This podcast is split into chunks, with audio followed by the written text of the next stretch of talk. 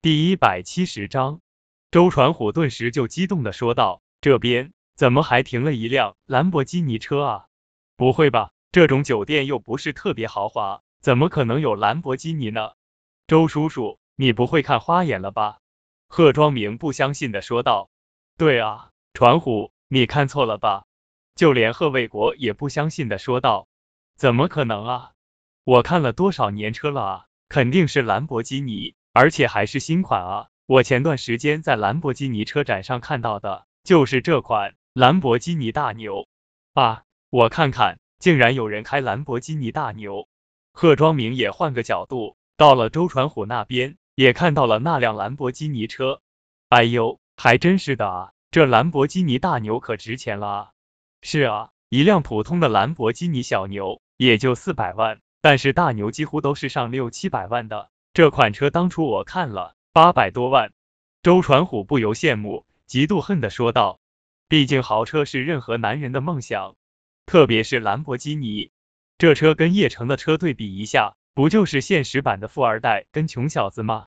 说完，贺庄明就朝着那辆兰博基尼车走了过去，一脸羡慕的说道：“周叔叔，这款车我前段时间在我朋友店里面也看到过，我那朋友说。”八百万就能拿下了，我要是有生之年开上这车，也就知足了。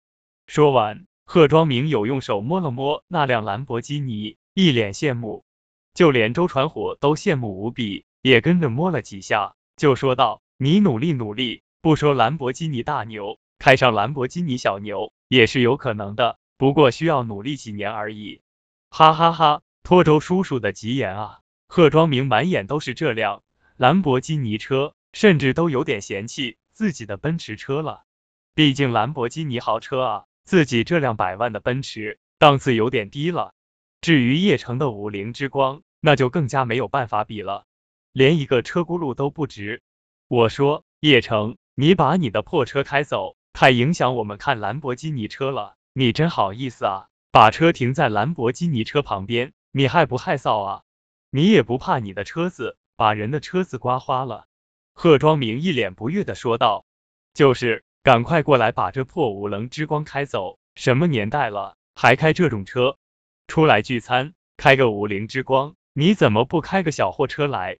贺卫国也一脸嫌弃的说道：“哈哈哈，说不定叶城没见过兰博基尼车，不知道才停在旁边呢。”贺建国也补刀说道：“叶城。”柳昭晴有些担心的望着叶城，叶城不由得笑了笑，径直的朝着这边走了过来。其他的人都以为叶城是要开那辆五棱之光的。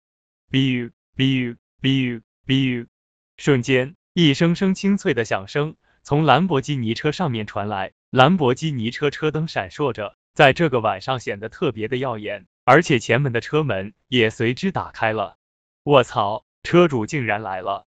贺庄明不由兴奋的说道：“看看是谁开着兰博基尼，就连周传虎都想看看这位低调的土豪。”其他的人不由大吃一惊，朝着四周看去，却空无一人，除了叶城朝着这边走来。不过谁都知道，叶城是去开他的那辆破五棱之光的。